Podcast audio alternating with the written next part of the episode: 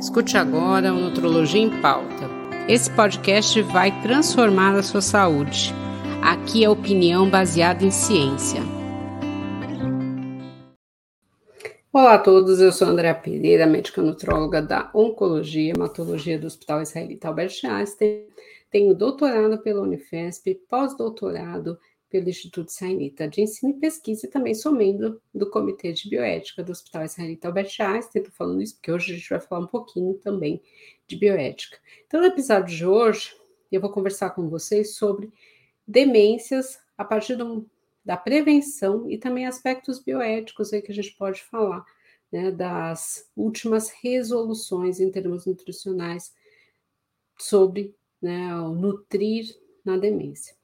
Bom, para você que perdeu o episódio anterior, eu conversei com a doutora Thais, né, que é geriatra, né, e nós falamos sobre demências. Quando eu pego os estudos e eu adapto esses estudos para um número populacional, o Brasil é o segundo país do mundo em casos de demência.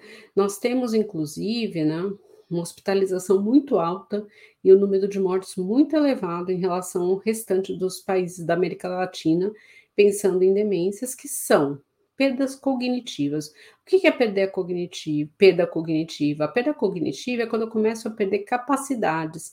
Então, é muito comum a gente conhecer alguém né, entre é, colegas, amigos, ou mesmo na nossa família, que fala: Nossa, eu estou com os meus pais com Alzheimer, eu estou com meu avô com Alzheimer, minha avó. Né? O Alzheimer, ele corresponde à maioria das demências. E aí a pessoa vai falando, ah, então ele não me reconhece mais, ele está usando fralda, ele não come mais, né? Ele começou com algumas falhas aí de memória, isso foi evoluindo, né? Muitos vão perdendo também capacidade de fazer funções motoras, né? E isso vai é, começando de uma forma mais leve e vai evoluindo para formas mais graves.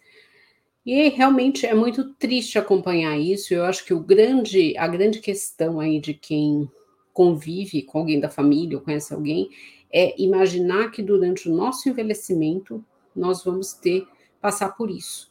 Né? Então a gente escuta muito, ai, nossa, será que isso vai acontecer?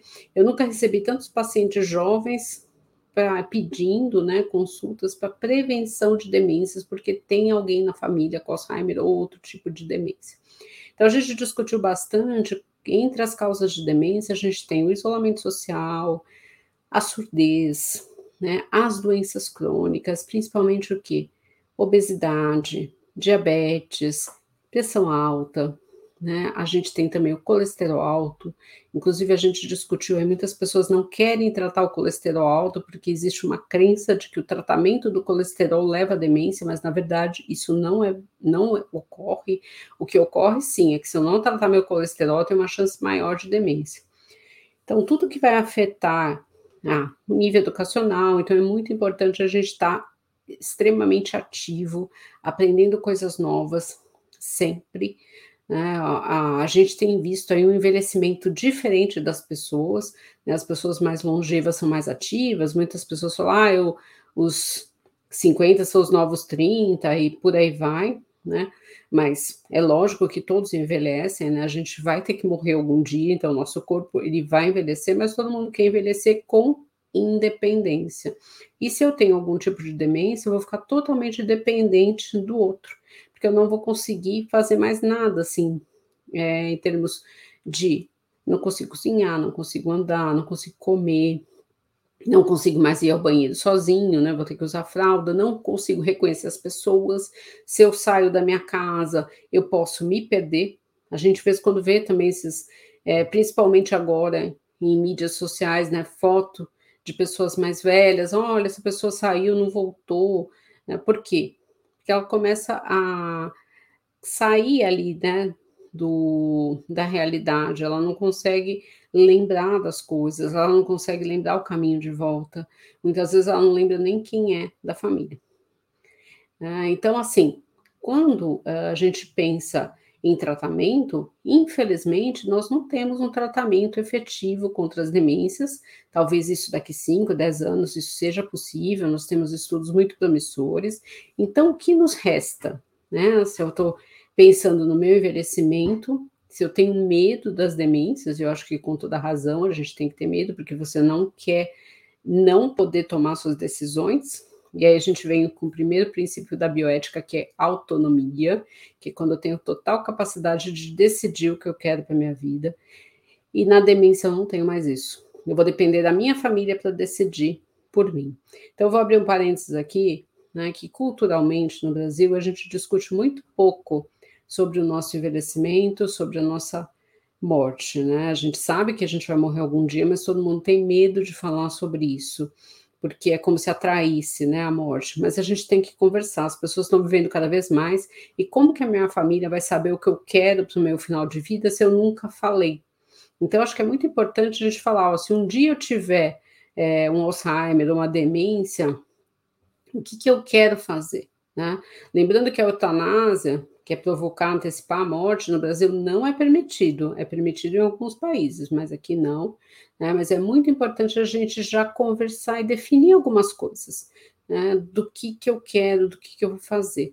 Mas antes disso, eu acho que a gente tem que olhar para a nossa vida e ver o que, que a gente pode fazer para prevenir doenças, entre elas as demências. Então, quando eu penso em prevenção, do ponto de vista de estilo de vida, que é o que eu vou discutir com vocês, que é a minha área, eu vou prevenir, quando eu tenho um estilo de vida mais equilibrado, eu vou ter sim prevenção de várias doenças crônicas, entre elas demência, câncer, pressão alta, diabetes, síndrome metabólica, né? E por aí vai. Então, o uh, que, que a gente pensa em níveis nutricionais? É lógico que a gente vê surgir todos os dias alguma dieta, algum regime, algo milagroso, né, um alimento super especial. A esse alimento, aí se você consumir, você vai ter mais inteligência, você vai ter mais isso, mais aquilo, mas gente, não existe isso, tá? Apesar de ser muito glamouroso, né, não existe. O, o resultado, né, o que os estudos mostram realmente é algo muito uh, básico, né, que muitas vezes a gente quer procurar o um milagre, a gente quer alguma coisa mais especial, mas não é isso, é sim ter uma alimentação equilibrada. Então, primeira coisa, eu preciso consumir muita verdura, fruta e legumes, né? Eu falo sempre isso. E, infelizmente, o que a gente tem visto no Brasil é a redução desse consumo. As pessoas estão consumindo cada vez menos frutas, verduras e legumes, e isso é inconcebível num país como o nosso, líder de exportação desses produtos, Uh, nós não temos neve, nós não temos terremoto, então assim a gente produz o dia inteiro, nós temos terras férteis, uh, você tem feiras em todos os lugares, nos supermercados, a gente tem uma fartura desses itens.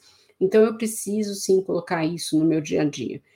Uh, quando a a gente fala de criança, muitas vezes a criança, depois de dois anos, ela começa a ficar seletiva, ela não quer comer isso, não quer comer aquilo, a gente esconde, né, a gente rala, faz alguma coisa diferente. Mas a partir do momento que eu sou adulto, e eu falo assim, né, eu recebo muitas pessoas que me falam isso no consultório, ah, eu não gosto. Gente, não tem isso, eu não gosto. Você tem que experimentar, né, você vai ter que fazer um esforço, você é um adulto, quando você precisa tomar um remédio, você vai falar para o médico, ah, esse remédio eu não gosto, não vou tomar. A gente ouve isso, mas a pessoa acaba tomando. Então, assim, é muito melhor eu começar a comer uma verdura, uma fruta, um legume, do que eu ficar doente.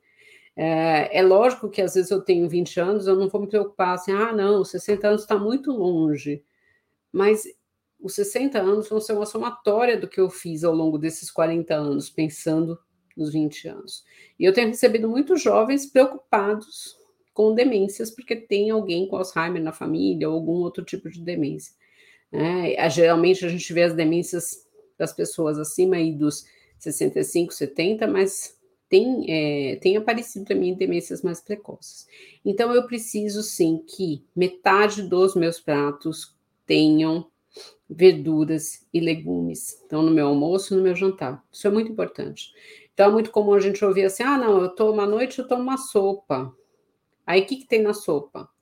Batata, mas batata é carboidrato. Não tem nenhuma outra verdura? Não, não tem. É batata com carne, né? Ah, é só batata.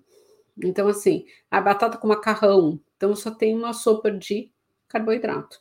Ah, aqui em casa a gente não janta, a gente lancha. E o lanche nunca inclui um, uma verdura e um legume. Então, eu sempre falo para os pacientes: você vai lanchar? Então, pega a salada que sobrou do almoço, ou então você pode fazer legumes assados, né? pode fazer uma berinjela e colocar aí nesse sanduíche. Então, você pode acrescentar, vai ficar muito mais saudável. Escolher um pão integral, porque aí tem maior consumo de fibra. Né? Então, não precisa ser necessariamente uma refeição com comida tradicional, mas pode ser um lanche, mas incluir isso. Eu vou pedir uma pizza, né? Que é tão comum aqui em São Paulo. Ah, eu peço pizza. Então, escolhe uma pizza que tem algum legume, alguma verdura. Isso também é muito fácil de encontrar. Eu tenho que introduzir isso na minha vida. Em vez de eu pegar um doce de sobremesa, eu posso pegar uma fruta. Eu tenho que me acostumar a isso. Se eu não fizer isso, né, eu vou. É lógico que o doce, principalmente industrializado, ele é feito para ser mais gostoso, mais bonito, mais atraente. Ele estimula muito o cérebro, né? Ele foi estudado para isso, para você vender, né? Para você pegar o pacote inteiro e acabar.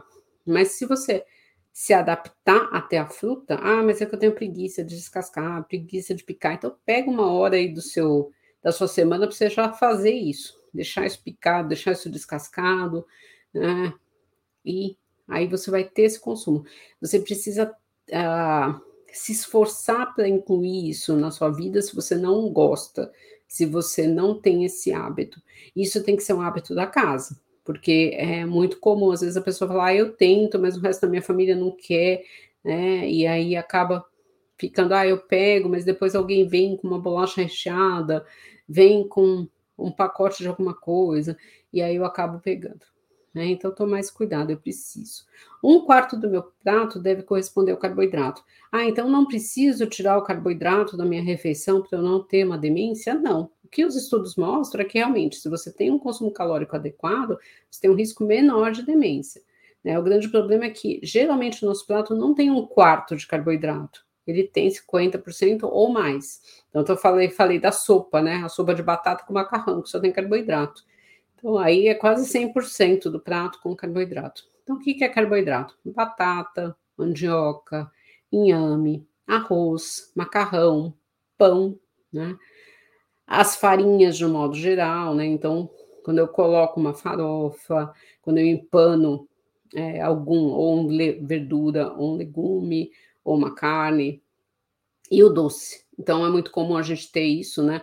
A pessoa, muitas vezes, principalmente quando ela sai, né? Ela come o pão no início é, da entradinha, né? Porque geralmente a entrada é um carboidrato, ela come um prato inteiro, às vezes, de carboidrato, se é uma macarronada, se é um risoto, às vezes é um, um arroz com purê, um arroz com batata, né? E ela termina a refeição com um doce. Então, às vezes, numa refeição, ela já comeu seis vezes a quantidade de carboidrato. Então, o carboidrato deveria corresponder a um quarto do prato. E o outro um quarto deveria ser o quê? As proteínas, tanto as vegetais, que são os grãos, então feijão, quinoa, lentilha, grão de bico, né? tudo isso é é, proteína vegetal, e ou, né, também, junto ou não, as carnes brancas ou vermelhas, os ovos, né, e o leite derivados, que fazem parte das proteínas animais. Então, eu já tenho um prato aí equilibrado, que muitas vezes a gente não tem né, no nosso dia a dia. Ah, aliás, né, você pegar a semana e aí muitas vezes é nisso que a gente engorda. E aí eu tenho esse prato. Outra coisa que é muito importante é a prática de atividade física, porque a gente tem hoje um dia a dia muito sedentário. Eu estou aqui gravando nesse podcast para vocês sentada no computador, máximo que eu estou mexendo as minhas mãos, porque eu mexo muito, né? Não sei se é descendência, se é familiar ou não, mas eu mexo muito também. Tem italiano na família, todo mundo fala, ah, eu mexo porque eu tenho italiano na família, mas assim, né? Então, a única coisa que eu estou mexendo, o meu gasto calórico é mínimo, minha atividade é mínima. Então, eu preciso sim ter a atividade física programada, porque geralmente eu pego o elevador, eu uso muito carro, eu ando muito pouco, ando muito pouco de escada, então eu vou ter minha rotina de exercício. Cada vez mais, né, os estudos têm mostrado que quem é ativo quem pratica exercício vai ter uma chance menor de demências. Tá? O exercício físico ele traz um bem-estar, ele traz uma socialização, né? A gente sabe que o isolamento social é uma das causas aí de demência. Muitas vezes você vai ter vai encontrar pessoas, você tem um aumento da vascularização cerebral, você tem o bem-estar, você tem o estímulo dos músculos, que a gente vai falar em seguida. Então, tudo isso vai prevenir demências. Então, não adianta só comer bem, de uma forma saudável, equilibrada e ser uma pessoa sedentária. Como também não adianta ser uma pessoa que pratica um monte de atividade física e como mal. Né? Então, eu preciso ter esse equilíbrio. E aí, vamos falar de músculo? Então, assim, cada vez mais a gente tem estudos mostrando que eu ter mais músculo, né, a partir dos meus 60, 65 anos, né, músculo no sentido de ter mais massa muscular, de ter mais fibras musculares, e além disso, eu tenho uma musculatura de qualidade, ou seja, né, à medida que a gente vai envelhecendo, a gente perde músculo, e esse músculo muitas vezes acaba tendo infiltração de gordura, principalmente aí se o meu peso começa a subir. Mas mesmo quando eu tenho um peso normal, muitas vezes esse músculo tem infiltração gordurosa.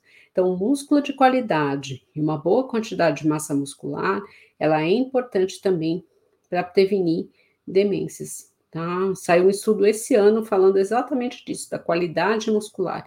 E como eu adquiro um músculo de qualidade? Então, a partir dos 30 anos, a gente começa a perder massa muscular.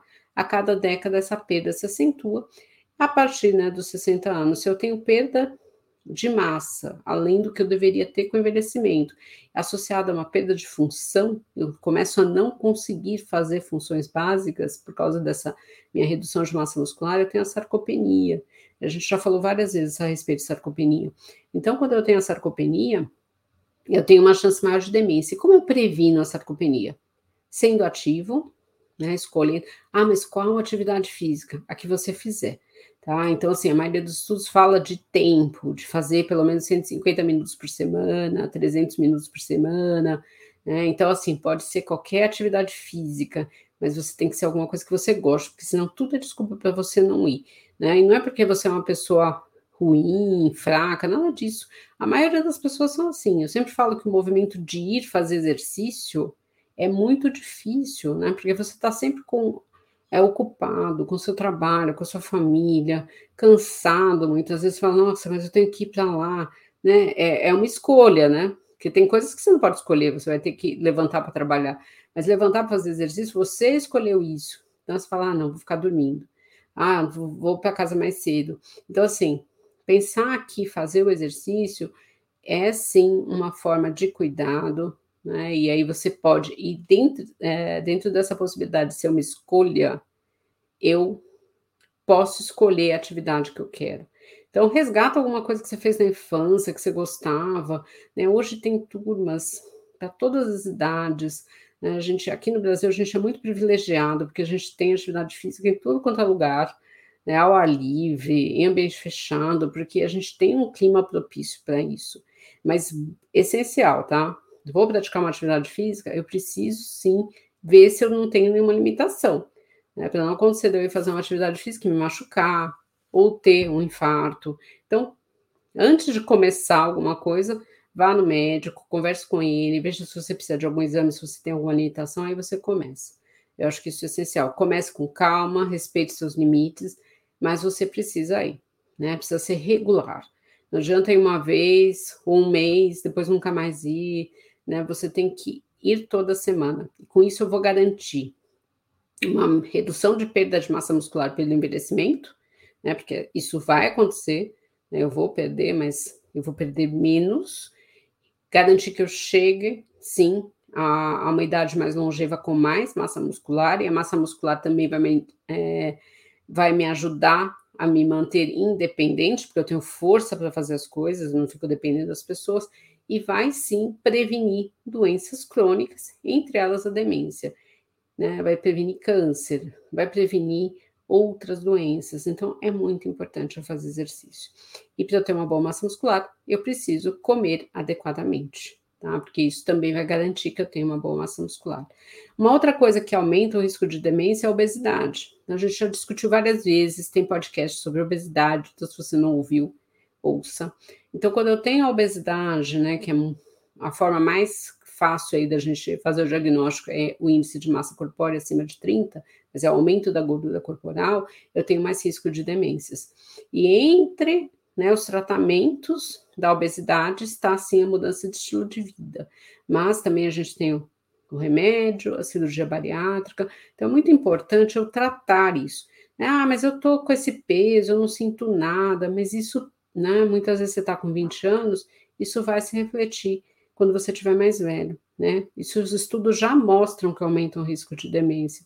Então, não sou eu que estou falando, né? É, é realmente a ciência que vai estudar isso e vai mostrar. Então, eu preciso. E a gente tem visto a obesidade aumentar no Brasil ano a ano. Hoje, a gente tem cerca de 26% da população com obesidade. Para 2035, tem uma previsão de 40%. Se a gente pegar essa população aí e jogar né, para a população que está aumentando a idade, que a gente está tendo cada vez mais pessoas mais velhas, eu vou ter um aumento muito grande, imagina, em 2035, de pessoas com demência, e talvez a gente não seja mais o segundo do mundo, a gente passe a ser o primeiro do mundo. Então, eu preciso prevenir, porque eu não tenho tratamento. Então, muito importante. E quando eu tenho a pessoa já com demência, né? Pessoa, seja alguém da minha família, né? Eu estou lá cuidando, e aí essa pessoa começa a reduzir o consumo alimentar.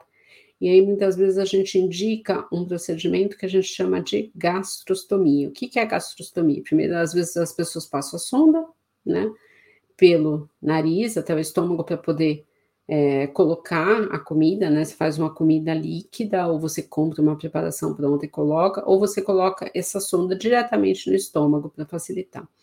Então, a gente ia falar dos princípios bioéticos, uma coisa que é, apareceu aí nos últimos cinco, seis anos é que em demências graves, né, a gente não tem mais indicação de fazer essa gastrostomia ou a passagem de sonda. Por quê?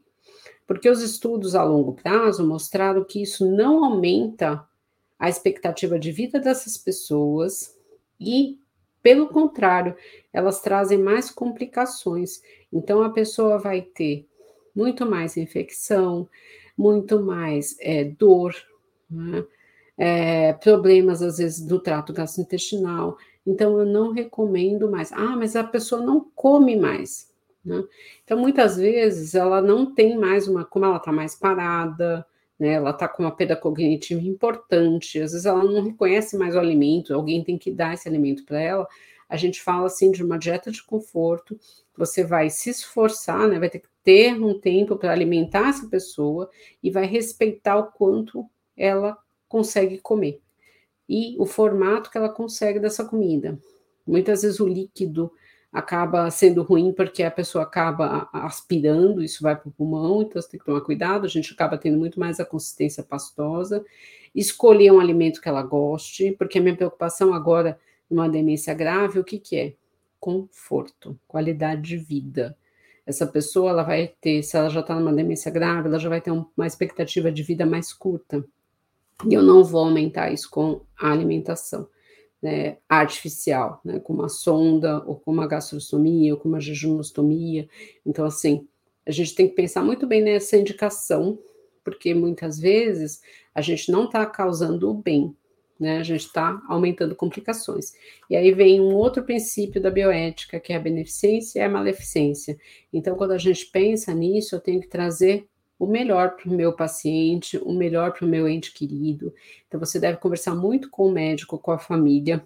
Várias vezes eu passo por isso, porque eu tenho vários pacientes que não estão em estadios tão graves, e aí sim a gente tem essa indicação de passagem de sonda, de gastrostomia, de alimentação, a pessoa participa dessa decisão, porque ela ainda tem momentos de lucidez, mas a partir do momento que eu já tenho uma demência mais grave, que isso você pode conversar com o geriatra, ah, mas eu não sei quando que é a demência mais grave ou não, mas se você pode conversar com o geriatra, eu não tenho indicação de fazer isso. Eu vou ter que dar uma dieta de conforto. É mais trabalhoso? Sim, porque muitas vezes você vai ter que sentar com essa pessoa, né? Ter paciência, tempo para ela comer, mas eu não preciso forçar, porque a necessidade calórica dela, a proteica, vai diminuiu com a doença. Né? E ela não tem fome, então você não está fazendo o mal, você não está matando essa pessoa de fome, você não está judiando dela, você não está trazendo desconforto. O desconforto ele virá, sim, se você é, começar a fazer muito procedimento invasivo, entre eles a gastrostomia, a passagem de sonda, que já né, os estudos científicos, científicos mostrando que você não aumentou a expectativa de vida dessa pessoa e você está trazendo mais complicações, mais desconforto. Então, às vezes é difícil, né, para a gente entender isso, porque o comer para nós é tão importante, é, é, tão associado à felicidade, é tão associado aí à fartura, mas é o mais indicado né, para essa pessoa. Então, assim, você está sendo é, benéfico, né, você não está trazendo malefício. E uma outra coisa que a gente tem aí para terminar dos nossos né, princípios bioéticos junto com a nutrição é a equidade. Então, o que, que é equidade? É eu ter o tratamento justo para todo mundo. E muitas vezes a gente não vê isso nas demências. Né? As pessoas que têm mais recurso, elas acabam tendo uma casa de repouso melhor, quando elas não conseguem o atendimento, né, que a família cuide, porque isso também traz muito sofrimento. Às vezes a família não tem condição de cuidar e ela se sente muito mal de ter que colocar o ente querido dela numa casa de, de repouso, mas às vezes é o melhor que você faz para essa pessoa, né? Que, porque você não consegue cuidar direito, você acaba Uh, tem que trabalhar, tem que fazer isso, tem que fazer aquilo, então isso tem que ser uma decisão muito conversada, mas você quer colocar no melhor e muitas vezes você não tem é, o poder econômico para isso, então o, o governo tem que investir em melhores condições para receber essas pessoas, para você ter um tratamento justo. É, eu vou ter muitas vezes com mais dinheiro, consigo montar um grupo multiprofissional dentro da minha casa, não preciso mandar é, a uma casa de repouso, né? Mas eu consigo ter é, pessoas que vão me ajudar a cuidar dessa, desse meu ente querido. E as pessoas que não têm esse recurso acabam não tendo. As drogas novas que vão retardar a demência geralmente são mais caras, então a gente precisa que isso seja liberado, sim, no sistema público para eu ter equidade. Eu, independente se eu tenho condições financeiras ou não, eu ter um tratamento justo. Então, acho que isso é fundamental. E, além disso, eu preciso ter, sim, bons profissionais para me orientar da parte nutricional de forma adequada, para me orientar na parte de prática de atividade física, para orientar a parte clínica em termos do que, que eu vou tratar. E eu acho que, né, a gente está quase encerrando esse podcast, eu queria que vocês fizessem um, um trabalho de pensar sobre o que você quer para o seu envelhecimento né? Então, às vezes fala assim: ah, não, eu tô jovem, agora vou aproveitar tudo, vou comer de tudo, vou, não vou fazer exercício nenhum. Né? A gente sabe que o tabagismo também está associado aí a outras doenças crônicas, e isso pode levar também a aumento de risco de demências, de problemas vascular, cardiovasculares. Então, assim, o, nosso envelhecimento ele vai ser um reflexo de como a gente se cuidou ao longo da vida. Lógico que nunca é tarde para você se cuidar, né? Nunca é tarde para você mudar hábitos, para você procurar mais equilíbrio, mas é muito. Quanto antes você conseguir fazer isso, melhor. Você vai ter mais saúde e menos risco de doenças crônicas que vão levar ao aumento do risco da demência. Então, acho que é muito legal você fazer essa pensar, só refletir essa reflexão sobre como eu quero envelhecer, o que eu quero para mim, eu quero estar independente, eu quero não depender de ninguém, eu quero conseguir realizar sonhos, eu quero ter novas profissões, ah, eu quero me aposentar, mas eu quero viajar. Então, tudo isso, né, o nosso envelhecimento é, a gente tem que refletir muito, porque você começa a envelhecer todo dia e o nosso corpo vai ficando limitado, isso faz parte do processo de envelhecimento, mas quanto mais eu me cuidar, melhor eu vou chegar nesse período aí da minha vida, né, com uma longevidade de qualidade, com menos risco de doenças crônicas, entre elas o Alzheimer, então a gente ouve muito isso, né? Nossa, a minha avó tem 94 anos, o meu avô tem 98 anos, e ele lembra de tudo, ele é ativo, ele faz tudo, e é assim que eu queria é, estar com essa idade. E, e geralmente, quando você conversa com essas pessoas, você descobre que elas são muito ativas, que elas é, conversam com muita gente, que elas fazem vários planos, que elas comem bem, né? Isso vai ajudar bastante. Então, acho que é o grande ponto da gente refletir que a gente quer chegar a, né, aos nossos mais que 60 anos aí com autonomia. A gente quer encontrar profissionais que trazem, tragam só a beneficência e não a maleficência para nós. E a gente quer, sim, que a gente tenha cada vez mais um país mais justo em termos de equidade com a nossa saúde. Bom, é, esse é o podcast de hoje. A gente falou bastante aí sobre prevenção de demência, mas tudo que foi falado serve para outras doenças. Caso você tenha alguma dúvida, entre no site www.doutorandrea.nutrologia.com.br ou nas mídias do Dr. Andrea Nutrologia. Muito obrigada e se você não escutou o podcast específico sobre demência com a doutora Thais, escute, que eu acho que vale muito a pena. Vai ajudar não só você, mas como pessoas aí da sua família ou pessoas próximas. Obrigada e até mais, até os próximos. Escute agora o Nutrologia em Pauta. Esse podcast vai transformar a sua saúde. Aqui é opinião baseada em ciência.